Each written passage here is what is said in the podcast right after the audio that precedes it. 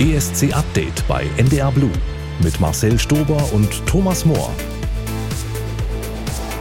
So ist es. Hier ist euer Podcast der guten Laune ESC Update. Wir versorgen euch mit News, mit Updates und natürlich Musik vom tollsten Musikwettbewerb der Welt. Und kaum jemand kennt den natürlich besser als Thomas Mohr. Herzlich willkommen. Vorsicht mit Superlativen. Hallo, herzlich willkommen. Nächste Woche beginnt in ESC-Verhältnissen quasi ein neues Jahr. Alle Songs, die ab dem 1. September veröffentlicht werden, können beim kommenden Eurovision Song Contest in Malmö aufgeführt werden. Dann hoffe ich auch auf ein bisschen mehr Trubel am ESC-Nachrichtenfirmament, denn irgendwie ist gerade wenig los. Was kriegst du so mit aus der ESC-Bubble? Sehr wenig. Also so ein paar äh, Indifferenzen in, in, in Zypern, ja, aber das sind jetzt ja nur so ein Geplänkel. Also hier oder da ein bisschen Geplänkel aus den Ländern. Äh, in Deutschland ist ja Stille und an vielen anderen Ländern ist Stille. Also es ist wirklich ein riesengroßes Sommerloch, das wir beide jetzt füllen. Mit genau diesem Geplänkel, aber ganz ernsthaft füllen wir das jetzt. Und wir haben auch ein ernsthaftes Thema vorweg, denn leider muss ich schon mal wieder ein bisschen auf die Stimmung drücken. Es gibt eine sehr traurige Nachricht aus dem ESC-Kosmos aus dem vergangenen Monat, die aber auch weit über diesen ESC-Kosmos hinaus für Trauer sorgt. Denn Toto Cutugno ist gestorben. Toto Cutugno gewann den ESC 1990 für Italien mit dem sensationellen Song Insieme 1992. Er moderierte den ESC dann ein Jahr später und er hat der Welt mit dem Song L'Italiano mindestens mal einen großen großen Ohrwurm für alle Zeit geschenkt. Er wurde 80 Jahre alt, ist am Dienstag, also am 22. August in Mailand gestorben. Ja, das ist traurig, das ist sehr, sehr traurig. Ich habe diesen Song ja sehr geliebt und du hast ja wahrscheinlich noch viel, viel mehr mitbekommen von Toto Cutugno. Wie würdest du ihn so einordnen in die italienische Musik? Ja, also wenn ich sozusagen in meinem musikalischen Gedächtnis so ein bisschen zurückreise in die 80er Jahre, muss ich wirklich sagen, da hat italienische Musik wirklich eine riesengroße Rolle gespielt. Einerseits kam so ganz innovative Popmusik aus Italien, ähm, so à la Gazebo und Ryan Paris, kennst du ja auch noch, mhm. aber dann natürlich auch die auf Italienisch gesungenen Sachen von Eros Ramazzotti, Alice und da war Tuto Cotugno einer der Großen auf jeden Fall, auch sehr bekannt in Deutschland als in der Zeit, also in den 80ern und vor allem 90ern. Selbstverständlich würdigen wir Toto Cutugno später hier in ESC Update auch nochmal mit einem Nachruf. Es geht aber erstmal auch um Aktuelles heute. Ja, leider können wir euch immer noch nichts wieder erzählen, wie es mit Deutschland beim ESC 2024 angeht oder aussieht, wie zum Beispiel das Auswahlverfahren aussieht oder ab wann man Songs einreichen kann. Aber ich bin mir sehr sicher, dass mhm. sich da sehr bald auch mal was ändern wird. Also haltet am besten Ausschau auf eurovision.de und natürlich auf unseren Social Media Kanälen. Was haben wir mit euch vor? Zwar gibt's noch nicht zum großen ESC, aber zum Kleinen. Es ist gar nicht mehr so lange hin bis zum Junior Eurovision Song Contest. Drei Monate noch, dann geht die Show in Nizza über die Bühne und jetzt steht fest, es gibt eine Art Online-Vorentscheid. Das heißt, ihr könnt ab dem 8. September mit darüber abstimmen, wer für Deutschland in Nizza starten darf. Es gibt fünf Kids mit fünf neuen für sie passenden Songs.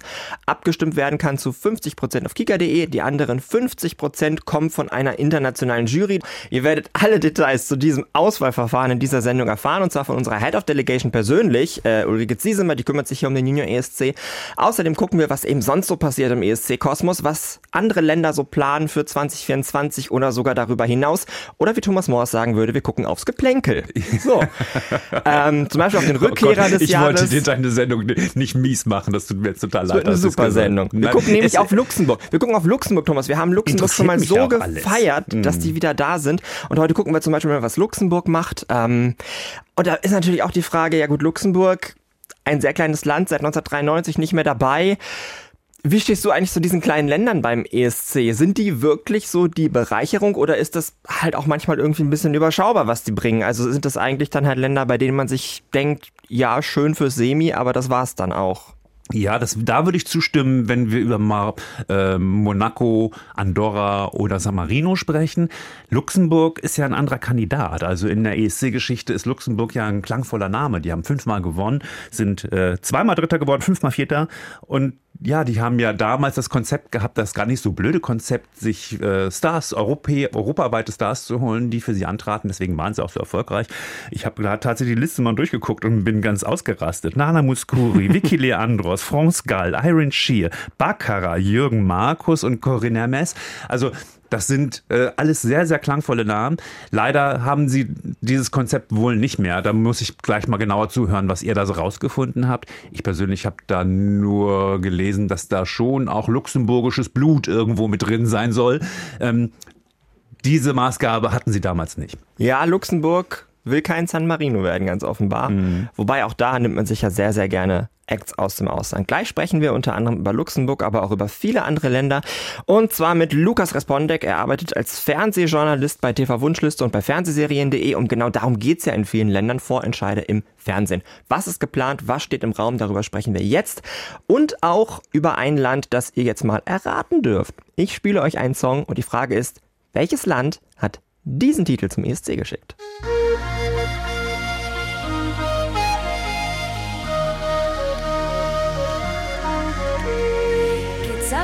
Skloní na hore hroní. Chce sa mi spievať, zomrieť aj žiť. Keď sa slnko skloní na hore hroní, túžim sa k nebu priblížiť. Na tráve ležím a snívam, o čom sama neviem. V tom vánku, čo ma kolíše, keď je slnko Na,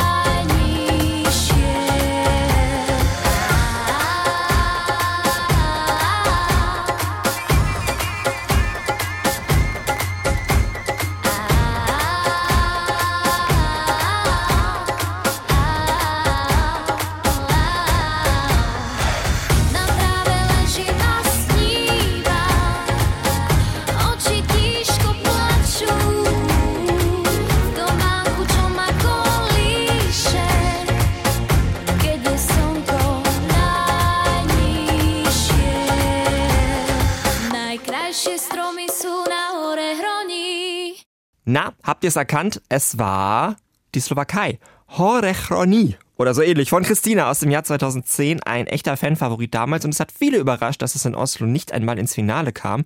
Vorletzter im Semi, unverständlich. Nur dreimal war die Slowakei überhaupt im Finale des ESC, seit den 90ern nicht mehr und seit 2012 war man noch gar nicht mehr beim Wettbewerb dabei. Mein erster Gast ist jetzt aber dabei und ist mir zugeschaltet aus Köln, Lukas Respondek. Hallo. Halli, hallo Marcel. Ich weiß nicht, wie gut du dich in slowakischer ESC-Geschichte auskennst, aber du hast dir selbstverständlich ergoogelt, worum es geht in diesem Titel von Christina. Was ist Horechoni? Ich habe herausgefunden, dass Horeroni eine Region in der Mitte der Slowakei ist, entlang des Flusses Hron. Dort gibt es malerische Landschaften und Wälder und die werden in dem Lied besungen. Es ist ein gesungener Tourismuswerbespot. Ja, Schön. Das ist doch toll. Ich, ich, hoffe, äh, ich hoffe, das Lied hat einige Fans in die Slowakei geholt. Lukas, wir sprechen über die Pläne der Länder für den kommenden ESC und auch tatsächlich darüber hinaus. Und wir fangen mit einem Land an, das wohl nächstes Jahr nicht dabei ist. Ähm, man muss aber sagen, im Fall der Slowakei, vielleicht sieht man sich trotzdem bald wieder, oder? Ja, vielleicht. Ähm, die PR-Leiterin des slowakischen äh, Senders hat kürzlich klargestellt, ähm, dass man eine Teilnahme im nächsten Jahr nicht plant aber über eine Teilnahme im übernächsten Jahr immerhin nachgedacht wird. Und der Sender hat einen recht neuen Generaldirektor, profitiert neuerdings von einer ordentlichen Aufstockung der Finanzen und damit stehen die Chancen auf ein Comeback der Slowakei beim ESC so gut wie lange nicht mehr. Ich bin echt gespannt. Ja, es war ja auch schon lange Zeit her, dass die Slowakei mal dabei war. Noch länger ist es äh, übrigens ja bei einem anderen Land her, nämlich Monaco. Das hat 2006 zum letzten Mal teilgenommen. Damals mit einem Song über Kokosnüsse. Warum denn auch nicht? Äh, Monaco könnte zurückkehren, auch dank eines neuen Fernsehsenders. Am 1. September ist nicht nur der Stichtag für neue ESC-Songs, sondern auch noch Sendebeginn von TV Monaco. Und der könnte vielleicht ein bisschen mehr ESC-Stimmung verbreiten. Was soll denn auf TV Monaco laufen? Die Geistens in Dauerschleife. Geil! Nein. Nein, TV, Monaco wird vor allem Nachrichten, Sportübertragungen und andere voraufgezeichnete Sendungen ausstrahlen. Fiktionale Inhalte dagegen, also zum Beispiel Fernsehserien, wird TV, TV Monaco anfangs nicht zeigen. Die sollen, die sollen erst in einigen Monaten folgen. Aber es ist ja tatsächlich, ich habe TV Monaco tatsächlich lange, ich will nicht sagen nicht ernst genommen, aber man hat mhm. das so häufig gehört, dass irgendwie, ah ja, hier mhm. wird ein neuer Sender geplant und dann kommen die bestimmt wieder zurück und so. Und äh, ganz häufig entpuppt sich das dann halt als nichts. Und dann macht man sich als ESC-Fan schon irgendwie Hoffnungen. Und jetzt müssen wir wirklich sagen, wir haben ein konkretes Datum. 1. September 19.15 Uhr beginnt der Sendebetrieb von TV Monaco sind deswegen auch sehr gespannt, wie der aussieht. Äh, für wie realistisch hältst du das denn, dass Monaco dann vielleicht sogar schon im nächsten Jahr wieder zurückkehrt? Das wird ganz darauf ankommen, ob TV Monaco innerhalb der knapp zwei Wochen, glaube ich, sind es nach dem Sendestart, Mitglied der Europäischen Rundfunkunion wird. Ähm, schon vor zwei Jahren gab es Berichte über die Haushaltsplanungen in Monaco, bei denen 100.000 Euro für die Kandidatur Monacos am ESC vorgesehen waren. Und wenn die Finanzierung passt und die EBU-Mitgliedschaft so schnell gelingt, spricht nichts gegen die Rückkehr zum Wettbewerb. Ich habe da auch schon einen ganz bestimmten Monegassen im Sinn. Oh Gott, wen? Charles Leclerc, den Formel-1-Fahrer aus Monaco. Er kann Klavier spielen, er veröffentlicht eigene Musik, er hört in seinem Job sehr viel Radio und kennt sich als Formel-1-Pilot bestens aus mit Grand Prix. Und hat bestimmt auch mal zwei Wochen Zeit im Mai. Selbstverständlich. Ja, Charles Leclerc nächstes Jahr in Monaco. Ihr habt es zum ersten Mal gehört. Fantastisch. Also, zwei Länder haben wir schon besprochen. Wir haben aber noch eine ganze Menge auf der Liste. Äh, sprechen über Länder, die auf jeden Fall nächstes Jahr dabei sind und starten da gleich mal mit Malta. Und als wir uns beide das letzte Mal in diesem Podcast hier unterhalten haben, da ging es auch um Malta und um den Vorentscheid dort. Damals gewann die Gruppe The Busker mit Dance or Own Party.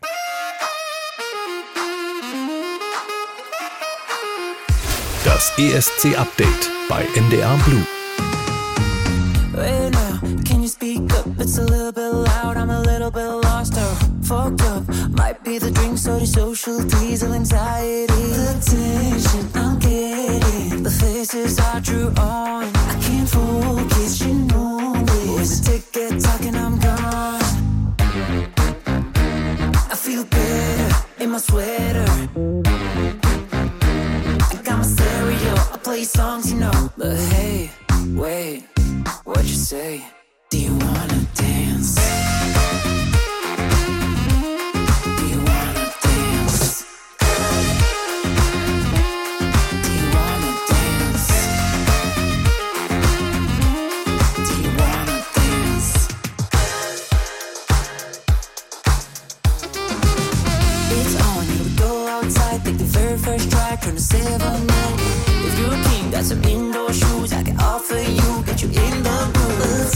tension is lifting. Another moment I've been too much. It's the real me, my own body, my own body. I feel better in my sweater. Gaga radio, is this a song you know? But hey, wait, what you say? Do you wanna dance?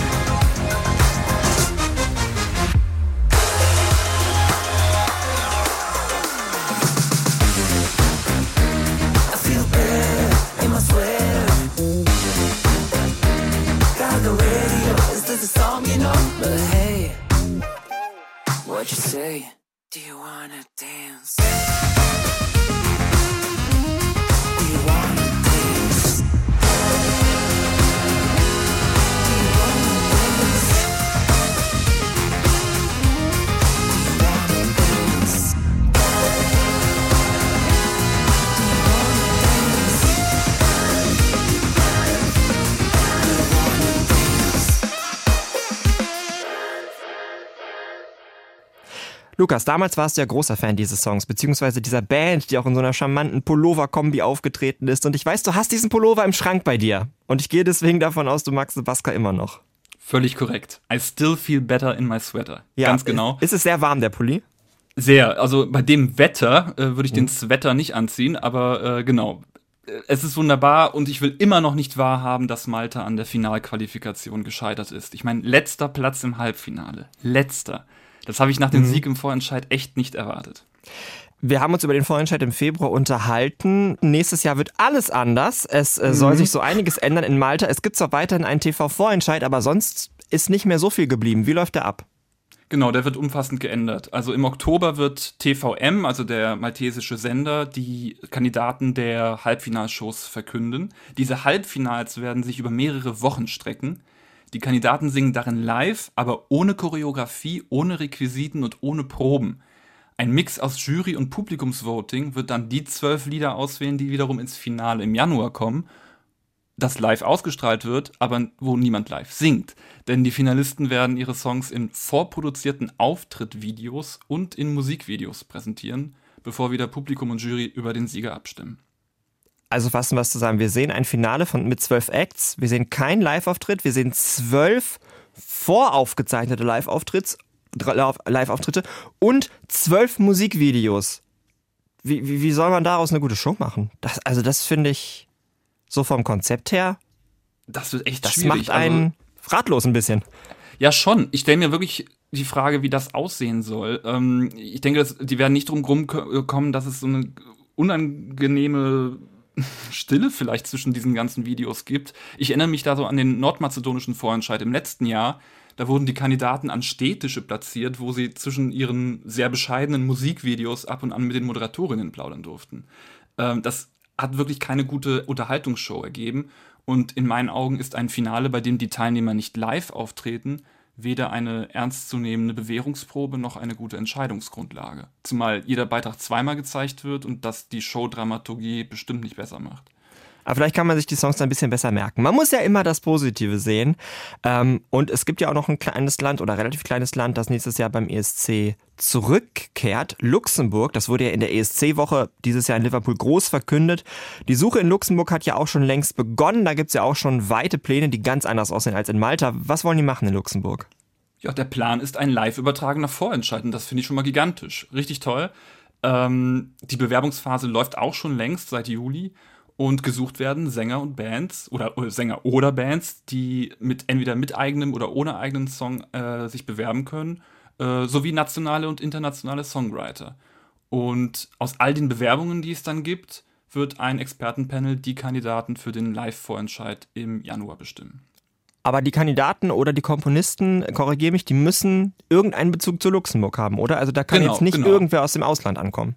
Genau, also es braucht, äh, zumindest bei den Kandidaten braucht es ähm, eine luxemburgische Nationalität oder einen längerfristigen Wohnsitz dort im Land oder eben eine starke kulturelle Bindung mit der dortigen Musikszene. Am 27. Januar findet der luxemburgische Vorentscheid statt und zwar in einer Halle in Esch an der Alzette im Süden des Landes. Ja, es gibt in Luxemburg mehr Städte als nur Luxemburg. So klein ist es nämlich tatsächlich gar nicht, wie man denken könnte. Seit 1993 ist man zum ersten Mal wieder dabei, aber hat man da bei RTL, das ist ja der Sender in Luxemburg, hat man da die Kompetenz für so eine große Vorentscheidshow im TV? Das ist gar nicht so einfach zu sagen, weil die beiden luxemburgischen Sender von RTL nur selten überhaupt Abendshows im Programm haben. Die gibt es nämlich eher in den Programmen der belgischen, niederländischen oder eben deutschen Ableger von RTL. Ähm, aber das Bewerbungsformular macht auf mich einen, schon mal einen überzeugenden ersten Eindruck und ich habe daher den Eindruck, dass Luxemburg es wirklich ernst meint mit der Teilnahme in Malmö. Hätte aber den Wunsch, dass der Vorentscheid ein bisschen üppiger wird als beim letzten Mal im Jahr 92. Damals ging es auch um den luxemburgischen Song für Malmö, Äh, und es standen gerade mal zwei Lieder derselben Sängerin zur Wahl. Da erhoffe ich mir diesmal ein bisschen mehr. Ja, irgendwie muss man diese Konzerthalle ja füllen. Also das wird toll. Äh, Luxemburg, da sieht alles nach Friede, Freude, Eierkuchen aus, aber in einem Land gibt es schon ein bisschen Stress um den Vorentscheid, nämlich in Zypern. Mehr dazu gleich.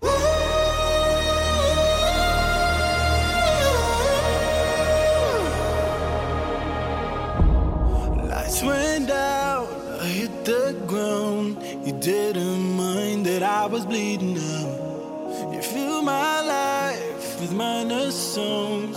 I loved you, but you loved to do me wrong. I miss your kiss, gasoline in the matchstick, red lights, flashes, rising out of the ashes. But I see you for who you are, but you can't break a broken heart. The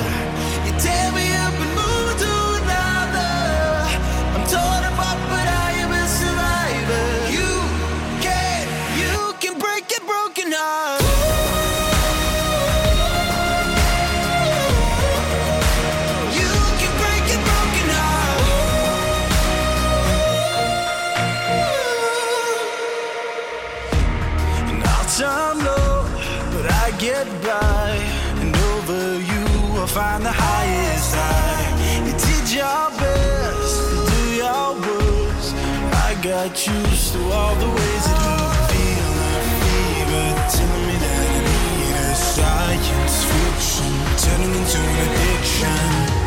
But I see you for who you are, but you can't break a broken heart. You lift me up and leave me in the gutter. You tear me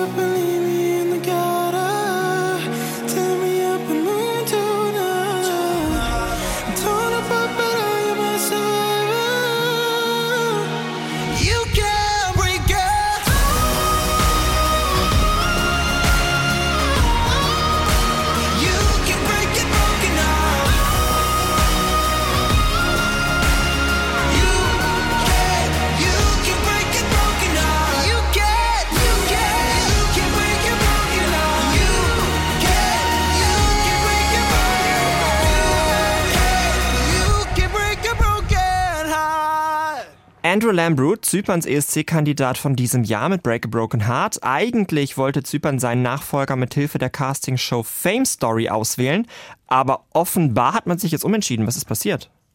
Der griechische Sender ERT hat sich bei der EBU beschwert, weil das neue Casting-Format, das in Zypern als Vorentscheid für den ESC dienen sollte, eben dieses Fame Story, ähm, auch im griechischen Fernsehen ausgestrahlt werden soll. Und tatsächlich hat sich der zyprische Sender inzwischen umentschieden. Nun soll es im Januar einen Vorentscheid geben, bei dem drei Lieder eines wie auch immer intern ausgewählten Acts zur Wahl stehen. Beziehungsweise ich habe jetzt sogar gelesen, dass man vielleicht sogar auf diese Show verzichtet und nur ein Act direkt nominiert. Dann sprechen wir einmal über Fame Story. Mir war das kein Begriff, aber du als Fernsehjournalist kannst da bestimmt was zu sagen. Lief das mal in Deutschland? Oder wo ist Fame Story groß? Was ist das Konzept? Ja, es lief mal in Deutschland und zwar im deutschen Privatfernsehen. Das ist aber schon 20 Jahre her und damals hieß die Sendung Fame Academy, dein Weg zum Ruhm. Oh, das sagt mir sogar was. Wo lief das? Das lief bei RTL 2, Tele 5 und MTV Pop 2. Das war so eine groß angelegte Kooperation. Und das lief täglich im Vorabendprogramm, denn das ist ein tägliches Format. Und in vielen Ländern wurde das Format, wie auch in Deutschland, nach nur einer Staffel beendet. In anderen läuft es dagegen immer noch, zum Beispiel in Spanien, Frankreich und Kanada. Und das israelische Fernsehen erhält bald auch seine erste Adaption, moderiert von Miss Unicorn Noah Kirel. Nein. Ganz, ganz toll. Aber worum geht's eigentlich? Also im Prinzip handelt es sich um eine, wie gesagt, tägliche Sendung wie Big Brother. Bloß mit Studenten, die sich zum Musikstar ausbilden lassen. Die Studenten leben für mehrere Monate in einer Akademie, wo sie ständig gecoacht und natürlich nonstop gefilmt werden. Jede Woche nominieren die Dozenten dann die schwächsten Studenten, von denen dann beispielsweise der mit den wenigsten Zuschauervotes rausfliegt. Und am Ende bleiben die Studenten übrig, die weiterhin üben, auftreten, Musik produzieren dürfen und äh, am Ende vielleicht entweder ein Sieger oder eine Band übrig bleibt, wie zum Beispiel in Deutschland die Band Become One, die sich acht Monate später wieder trennte. Selbstverständlich. Aber sag mal, wo du gesagt hast, das Konzept lief in Spanien, ist das äh, Operación Triunfo? Ich glaube ja. Weil das ist ja, dann hat Spanien das ja auch teilweise früher genutzt, um den ESC-Kandidaten rauszufinden. Natürlich, Miki war ja damals bei Operation Triunfo zum Beispiel. Also dieses Format hätte fast seine Wiederentdeckung gefunden beim ESC, tut es jetzt ja offenbar nicht. Ähm, du hast erwähnt, ERT hat sich bei der EBU beschwert und was ich besonders also der griechische Sender. Was ich besonders bemerkenswert finde, ist, dass die EBU sich wirklich eingemischt hat in diesen Vorentscheid. Da gab es ein Statement, das haben unsere Freunde von ESC Kompakt übersetzt. Da gab es drei Punkte und die finde ich alle merkwürdig. Wir können ja mal anfangen. Punkt 1 heißt, die Organisation der nationalen Auswahl jedes EBU-Mitglieds darf die Exklusivität der Rechte der Teilnehmer der anderen teilnehmenden Rundfunkanstalten der anderen Länder nicht verletzen. Das finde ich jetzt sehr kryptisch formuliert, aber heißt das quasi, ich darf meine Suche nach einem ESC-Kandidaten nicht in einem Land zeigen, in dem ein anderer Sender für den ESC zuständig ist? Also heißt das, wir dürfen bei zum Beispiel RTL in Deutschland keine Berichte über den Vorentscheid in Luxemburg sehen? Oder wie soll ich das jetzt interpretieren? Also Berichte vielleicht schon, aber offenbar den ganzen Vorentscheid eher nicht. Ich glaube, die EBU Ich will den darauf- aber auf RTL sehen, den luxemburgischen ich Vorentscheid. doch auch. Ich doch auch. Wo denn sonst? Ich glaube, die EBU will darauf hinaus, dass Fame Story eine Co-Produktion mit dem griechischen Privatsender Star ist. Und Fame Story würde somit auch im griechischen Privatfernsehen als ein Vorentscheid zum ESC mit direkter Verknüpfung zur ESC-Marke gesendet und wahrgenommen werden. Und dann wäre der Beschwerdeführer, also der griechische öffentlich-rechtliche Sender, nicht mehr die alleinige ESC-Anstalt im griechischen Fernsehen, sondern würde im eigenen Land mit dem Privatsender Star um die Wahrnehmung als, griechischer, als griechische ESC-Anstalt konkurrieren. Und daher warnt die EWU hier vor der Verletzung des Exklusivitätsrechts. Okay. Okay, jetzt wo du es so sagst, kann man es vielleicht sogar ein bisschen nachvollziehen. Aber es gibt ja noch mehr Punkte in dieser Antwort der EBU. Der zweite ist, jede nationale Auswahl eines Vertreters für den Eurovision Song Contest sollte unter der ausschließlichen Kontrolle jedes teilnehmenden Senders durchgeführt und organisiert werden.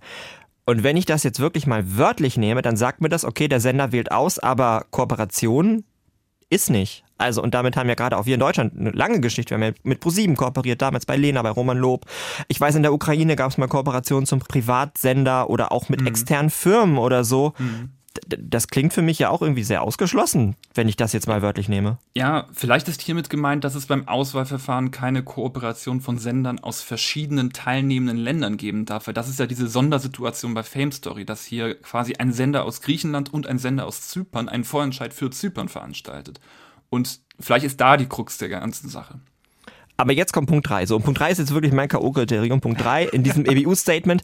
Die nationalen Auswahlen müssen landesweit im Land des teilnehmenden Senders und auf dem eigenen EBU-Mitgliedskanal des teilnehmenden Senders organisiert und im Fernsehen übertragen werden. Im Fernsehen übertragen, das finde ich einen sehr interessanten Punkt von der EBU, die dieses Jahr auf ihrem eigenen YouTube-Kanal den tschechischen Vorentscheid übertragen hat, der nirgends im tschechischen Fernsehen gelaufen ist. Was ist denn das für eine Aussage? Also warum sagt jetzt plötzlich die EBU, macht einen Vorentscheid im Fernsehen? Das ist doch Quatsch. Verstehe ich überhaupt nicht. Also mir ist völlig neu, dass sich die EBU um die Ausstrahlungswege von nationalen Vorentscheiden sorgt. Aber dass die EBU den vergangenen tschechischen YouTube-Vorentscheid lieber verdrängen möchte, kann ich sehr gut verstehen. Also ganz im Ernst, ich finde, das klingt alles so, als hätte da irgendwer in der Pressestelle der EBU einen schlechten Tag gehabt. Oder einfach mal irgendwas rausgehauen, ohne sich so wirklich im Klaren darüber zu sein, was das, was die sagen. Also gut, ich kann es Ja. ein bisschen nachvollziehen, dass Fame Story schwierig ist mit dem griechischen Privatsender. Auf der anderen Seite Zypern, Griechenland, die ESC-Verbindungen sind ja riesig. Auch dieses Label, ähm, was sie immer nehmen, Panic Records, um dann die, die Kandidaten auszuwählen, auch das macht's ja eigentlich immer für Zypern und für Griechenland. Die hängen ja schon sehr miteinander zusammen beim ESC. Was ich auch schwierig finde an, an, an Fame Story ist, dass das über Monate läuft und die Entscheidungsfindung des Publikums am Ende ähm, dann eben nicht nur auf einen kurzen Auftritt wie beim ESC basiert, sondern auf äh, vielleicht Sympathiewerte, die über Monate hinweg gebildet werden und die sich dann in, in Resteuropa quasi gar nicht nachvollziehen lassen. Äh, das ist für mich immer so die Krux an dieser äh, monatelangen Casting-Sendungen als Vorentscheid. Okay. Wir sind gespannt, was Deutschland so macht für nächstes Jahr. Oh Ich ja. weiß es ja auch noch nicht. Aber ich danke dir erstmal, Lukas, für diesen wilden Ritt durch Europa. Und der geht jetzt einfach weiter. Und zwar in Schweden.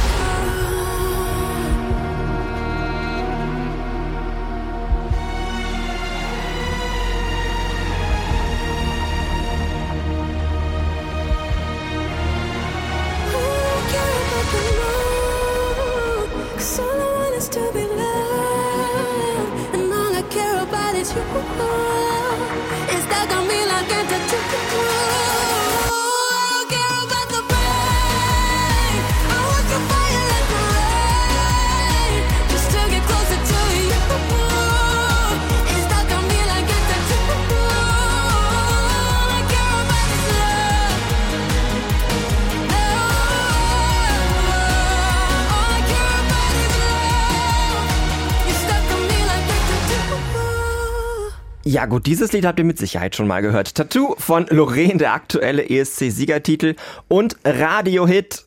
Oder etwa nicht, dafür habe ich Thomas Mohr wieder bei mir. Hallo zurück. Hallihallo.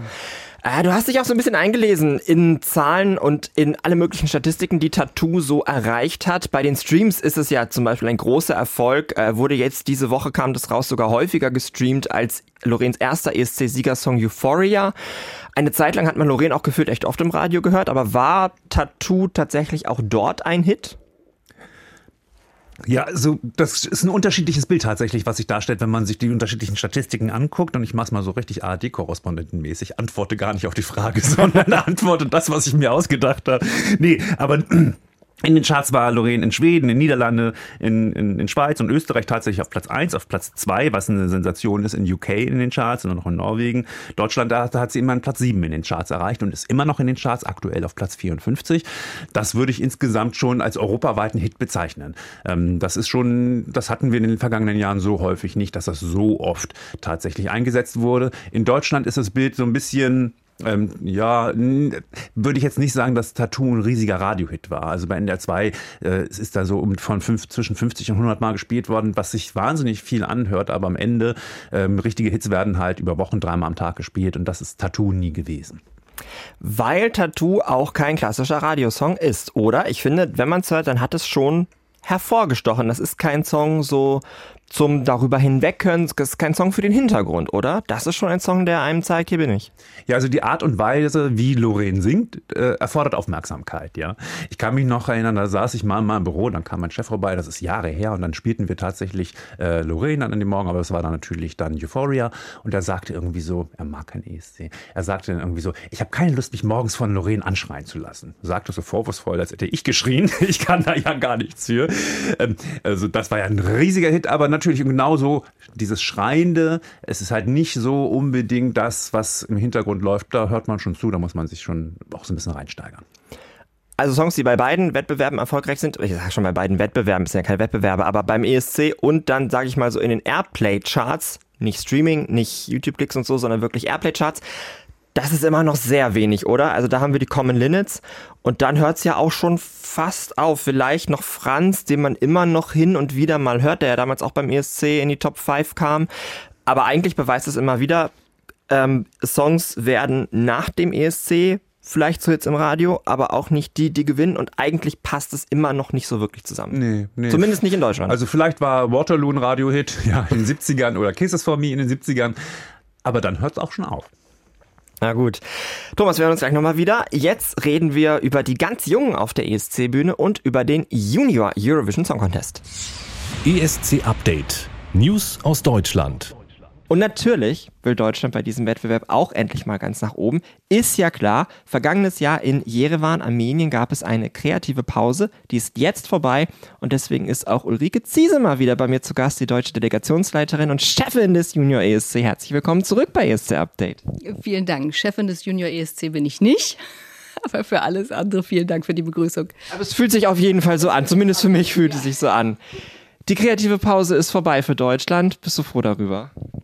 Ja, klar, auf jeden Fall. Also wir waren ja auch letztes Jahr irgendwie involviert. Wir haben beobachtet, äh, wer tritt an, was, was geht in Armenien, was passiert da.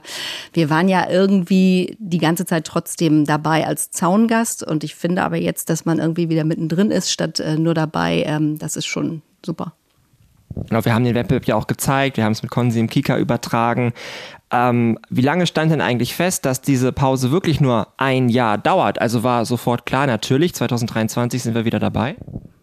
Naja, du weißt ja selber, wir haben 2022 eben entschieden, ähm, relativ früh, dass wir nicht dabei sein werden. Ähm, und es war aber eigentlich auch immer klar, dass wir 2023 die Situation neu bewerten werden und dann entscheiden werden. Und wir haben ja im Frühjahr bereits dann gewusst, wir sind wieder dabei. Und mittlerweile wissen wir ja auch schon ein bisschen mehr in Richtung, wie Deutschlands Junior ESC Act gefunden werden wird. Wie denn? Da würde ich sehr gerne einen geschätzten Kollegen zitieren, der das Voting-Prozedere hervorragend erklärt hat. Es gibt nämlich dieses Jahr das erste Mal eine Kombination aus Online- und ähm, Jury-Voting. Die Publikumsabstimmung läuft auf äh, kika.de ab dem 8. September. Und an dem Tag werden dann auch die Namen der fünf Talente und die Songs bekannt geben. Man sieht, wer tritt an mit welchem, mit welchem Lied. Und ähm, neben diesem Publikumsvoting, das 50 Prozent zählt, stimmt dann eine internationale Fachjury auch nochmal ab, hat auch 50 Prozent der Stimmen. Ähm, und Publikumsvoting und Juryvoting ergeben dann jeweils die Reihenfolge der Acts von 1 bis 5 und wer zusammengerechnet am meisten Punkte hat, der gewinnt. Und wenn Punktgleichstand ist? Dann entscheidet das Publikum. So wollen wir das hören. Ich weiß, du kannst eine ganze Menge noch nicht sagen. Zum Beispiel, wer ist eigentlich in dieser internationalen Fachjury? Zum Beispiel, wer sind eigentlich diese fünf Kinder oder die fünf jungen Talente, die da ausgewählt worden sind? Du kannst auch noch nicht sagen, wie die Songs heißen. Das kommt alles an diesem 8. September. Aber du kannst sagen, wie denn die Wahl auf diese fünf jungen Talente gefallen ist. Ja, es gab ja äh, dieses Jahr ein internes Auswahlverfahren. Also wir haben kein Casting gemacht, es gab keinen Vorentscheid. Ähm und die, die Runde war ja, wie du weißt, äh, eine Runde aus äh, Leuten, die einfach eine Expertise haben auf diesem Gebiet, die sich auskennen. Wir haben ja wieder Kinder mit Bühnenerfahrung gesucht und ähm, ja, haben da tolle Talente gemeinsam gefunden. Ja, wenn du schon so oft sagst, es gab eine kleine Runde hier im NDR, bei der ich auch dabei gewesen bin. Äh, und wir haben aus ja ein paar mehr jungen Talenten eben dann zusammen diese fünf gemacht.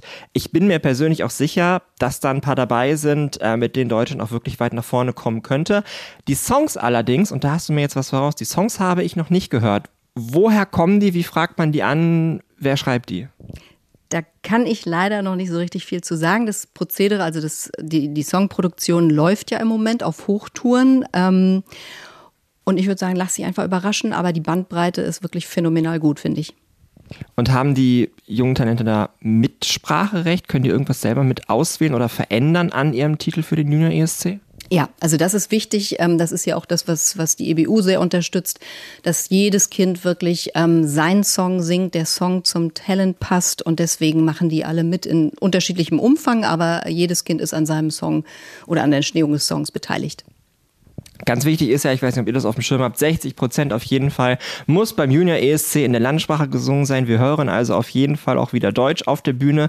Das ist jedes Jahr gleich. Gibt's irgendwas, wo du jetzt sagst, das wird dieses Jahr beim Junior ESC anders, das gehen wir irgendwie anders an als in den Vorjahren? Die Platzierung. Okay. Ja, den musste ich jetzt, glaube ich, einmal versenken.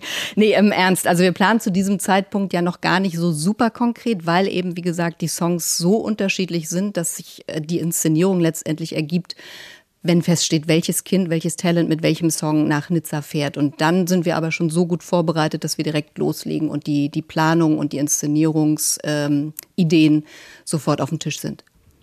Okay, das heißt, diese Planungsinszenierungsideen, die werden jetzt schon mitgedacht bei der Erstellung der Songs? Nee. Okay, aber dann sofort danach. Ja. So kann man es doch auch machen. Wir werden dann abstimmen können, beziehungsweise ihr da draußen werdet dann abstimmen können auf kika.de ab dem 8. September über, äh, ich glaube, das kann man sagen, vergleichbare Videos. Die werden alle an einem Ort aufgenommen. Äh, die Kinder, die jungen Talente singen eine Minute ihres Songs live.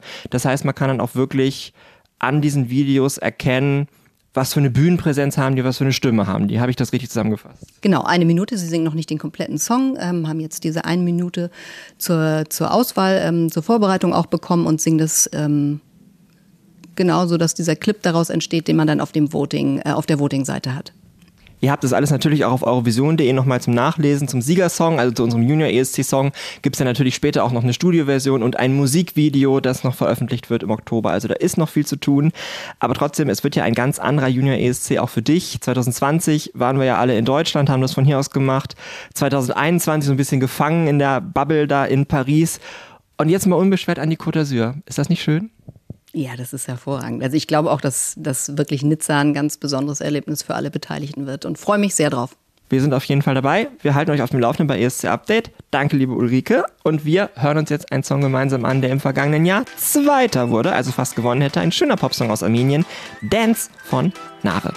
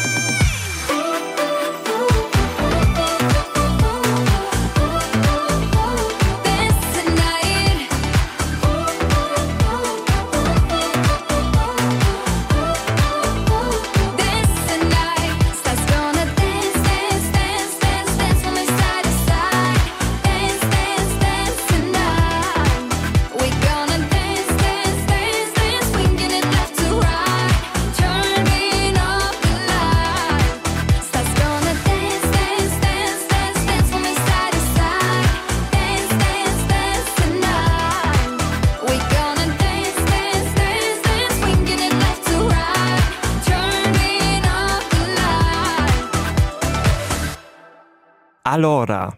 Dieses Wort hat Toto Cutugno am 4. Mai 1991 relativ häufig gesagt, denn da fand der ESC in Rom statt. Er hat ihn zusammen mit einer auch ehemaligen ESC-Siegerin moderiert, Ginola Cinquetti, und die ganze Show Und insbesondere das Voting war ein großes Chaos. Dass die Moderation der Show dabei fast komplett auf Italienisch war, half dem Zuschauer sicher auch nicht, sich gut zurechtzufinden. Und dass es am Ende zwischen Platz 1 und 2 auch noch einen Punkt Gleichstand gab, das setzte dem Ganzen dann die Krone auf. Toto Cutugno war 1991 schon längst ein Star. Ein Jahr zuvor hat er den ESC mit einer Hymne ans vereinte Europa gewonnen und in den 80ern gab er selbstbewusst und selbstironisch den Klischee-Italiener überhaupt. L'Italiano Vero. Lisa Weiß aus dem ARD-Studio Rom mit einem Nachruf. Zurück in die 1950er Jahre in einen schmucklosen Übungssaal in La Spezia, Ligurien. Hier entdeckt Toto Cutugno als kleiner Junge die Freude an der Musik. Das erzählte der Sänger einmal in einem Interview. Mein Vater hat mich, als ich neun Jahre alt war, zu einer Probe der Musikkapelle von La Spezia mitgenommen. Ich habe mich in einer Ecke gehockt und mich verliebt. Der Kapellmeister hat das bemerkt und gesagt, Cutugno, warum bringen wir deinem Sohn nicht ein Instrument bei, wenn er Musik so liebt? Salvatore, genannt Toto Cutugno, trommelt zuerst in der Musikkapelle. Später als Schüler macht er in Beatbands mit. Dann steigt er auf zu einer der Ikonen des Italo-Schlagers. Lasciatemi cantare,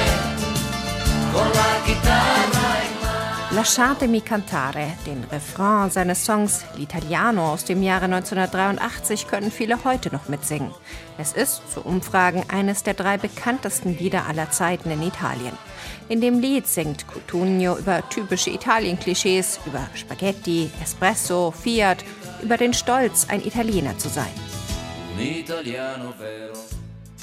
In einem Interview im italienischen Fernsehen wurde Toto Cutugno kurz vor seinem 75. Geburtstag gefragt, ob er nicht langsam genug habe von seinem Erfolgssong. Die Antwort Cutugnos? Nein, ganz im Gegenteil. L'Italiano ist der Italiano unvergleichlich. Ich empfinde mit ihm nur große Momente der Freude und der Rührung. Ich habe ihn geschrieben für alle Italiener im Ausland. Er habe auf der Bühne versprochen, dass er diesen Song schreiben würde, sagte Cutugno bei einem Konzert Anfang der 1980er Jahre in Kanada, zu dem tausende Auslandsitaliener gekommen waren. Danach, so Cutugno, habe er sich in einem Restaurant hingesetzt und mit dem Komponieren begonnen. Lasciatemi cantare, re minore, con la chitarra in mano. Lasciatemi cantare.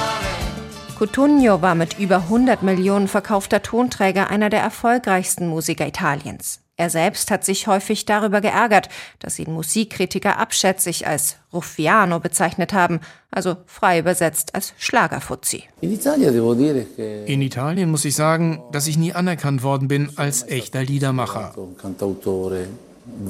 Toto Cutugno hat fast alle seiner Lieder selbst komponiert und getextet. Er hat außerdem über 300 Songs für andere Künstler geschrieben.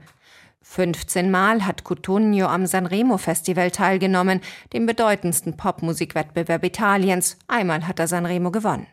Er war Moderator verschiedenster Fernsehshows. Und 1990 hat Cutugno für Italien den Eurovision Song Contest gewonnen. Mit einer Liebeserklärung an das Europa nach dem Mauerfall. Insieme, zusammen.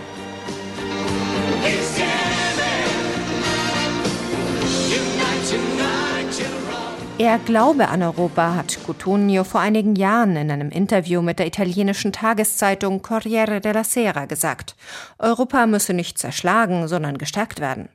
In den vergangenen Jahren war es um den Sänger ruhiger geworden. Er hatte gesundheitliche Probleme. Jetzt ist Toto Cutugno nach Angaben seines Managers nach langer Krankheit in Mailand gestorben. Insieme, unite, unite, Europe.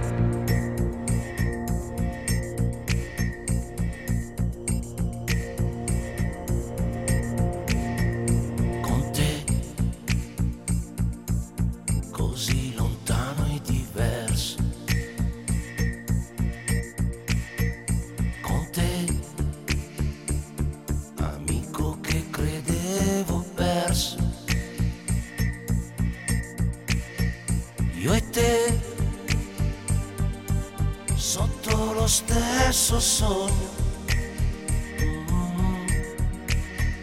Insieme. Unite, unite, Europe.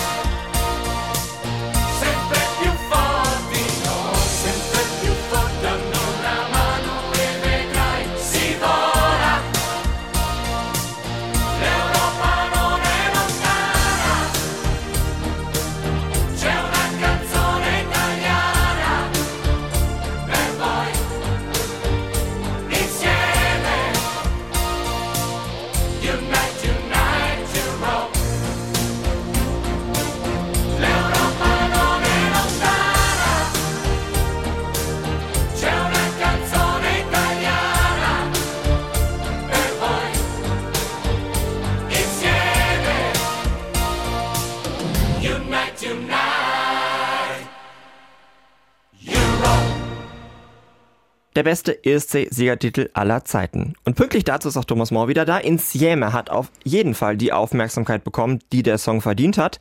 Aber das gilt ja nicht für alle. ESC Update. Three Minutes. Bye bye. Und den Song habe ich mir heute mal nur für dich ausgesucht. Während ich diese Ausgabe hier vorbereitet habe, lief der und ich dachte mir, ja, doch natürlich, der ist total unterbewertet. Es ist ein kleines Kunstwerk, das in diesem Jahr für Lettland beim ESC an den Start gegangen ist. Aja von Sudden Lights und das war doch dein Lieblingslied dieses Jahr, oder? Ich sage auch hier mal wieder Vorsicht mit Superlativen, aber wenn ich mal so genau überlege, habe ich eigentlich aus diesem Jahr, dann ist es in diesem Jahr mein Lieblingshit. Ja, ich habe keinen anderen großen Lieblingshit. Du hast recht. Ja, du hast ja auch den lettischen Vorentscheid verfolgt für Eurovision.de, da ist er dir gleich ins Herz gewachsen. Ja, ich, das habe ich mir nicht auch überlegt. Ne? Also das ist ja häufig so, wenn man sich mit einem Vorentscheid, mit einem Song so intensiver auseinandersetzt, dann ja, dann hört man den Song auch genauer und man, ich habe dazu geschrieben und meine Meinung gebildet und den die ganze Zeit verteidigt, weil einem ja irgendwie klar war, dass so ein etwas ja anspruchsvollerer Song es schwer haben würde im Wettbewerb. Ähm, ja, ich, sup- äh, also ich, mich ich habe dieses Jahr ziemlich viel mit dem verbracht. Mhm. Das Reaction-Video zu Lettland von unseren Songcheckern, das kann ich euch übrigens auch nur ans Herz legen. Schaut da unbedingt mal auf YouTube nach. Allein das Raten, in welchem Takt dieser Song jetzt ist, es ist so grandios. Lettland ist dieses Jahr Elfter im Halbfinale geworden, hat das Finale um drei Punkte verpasst und da kann ich mir vorstellen, du hast du schon angedeutet, du warst wahrscheinlich enttäuscht, aber nicht überrascht. Ja, das, da haben wir ja auch in unserem Podcast oft drüber geredet, dass wir die Daumen drücken und dass wir uns das wünschen. Und auch wenn man so Reaktionen im Netz gelesen hat, allen ja, Leuten, die sich ein bisschen besser mit auskennen, wussten, ähm, dass der Song es schwer haben wird. Und es war, dass es so knapp geworden ist. Ja, es ist umso ärgerlicher. Der hätte es wirklich ins Finale geschafft. Auch da hätte er nichts groß gerissen, aber sie hätten noch mal einen großen Auftritt gehabt, was ich ihnen sehr gegönnt hätte. Auf jeden Fall. Vielleicht lag es auch ein bisschen an der klassischen Band-Performance. Man weiß es nicht. Wir hören jetzt dafür aber gleich noch einmal Lettland und wir hören uns bald wieder, nämlich am 30. September. Dann bist du in Valencia. Auch schön. Dein, dein großer Urlaub beginnt jetzt. Wir werden alles daran setzen, dich dann noch irgendwie in diesen Podcast zu bekommen. Dann gibt es ich soll ich mal vorsichtig sagen, da gibt es hoffentlich auch alles über das deutsche ESC-Auswahlverfahren 2024. Wir wissen es nicht, aber wir können hoffen. Mal gucken. Mal gucken, genau. Was es auf jeden Fall gibt, äh, das ist Deutschlands Song für den Junior ESC 2023, wenn auch nur erstmal in einer kleinen Demo-Version. Aber immerhin, wir wissen jetzt schon mal, wer es ist. Wir wissen, wie der Song heißt, wie er klingt und werden uns da mit Sicherheit ganz ausführlich drüber unterhalten.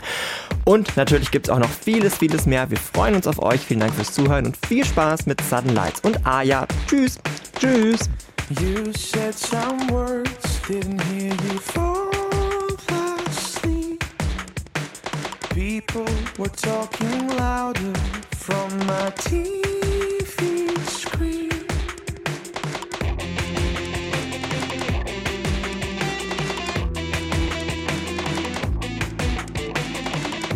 I heard them scream, it was too dark